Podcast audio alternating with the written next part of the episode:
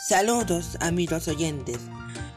En este podcast y en los siguientes les contaré cuatro leyendas buenas con el motivo del aniversario de mi querida ciudad.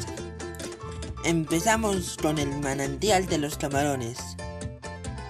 Hace mucho tiempo, cuando Muilate, pueblo de la región de Motegua, era pequeño, estaba prohibido acercarse a determinados desfiladeros. En esos lugares habitaba el diablo, el cual podía transformarse en animales raros. Cualquiera que se atreviera a desafiarlo se volvía loco hasta morir. Después de varios años y generaciones, las advertencias se fueron difuminando. Cuando ya nadie hacía caso de los consejos de los ancianos, se fueron construyendo caminos para poder acceder a las tortareras.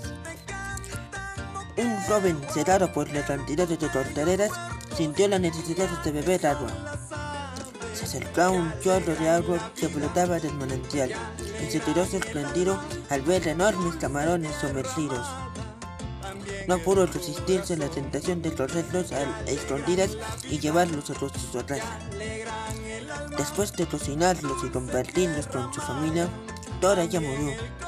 Al parecer, se trataban de animales encantados. Actualmente, se sigue respetando mucho ese desfiladero.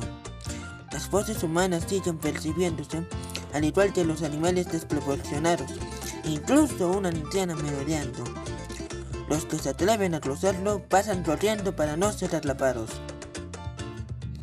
Bueno amigos, esta ha sido la primera leyenda que les he relatado. Nos vemos en el siguiente episodio.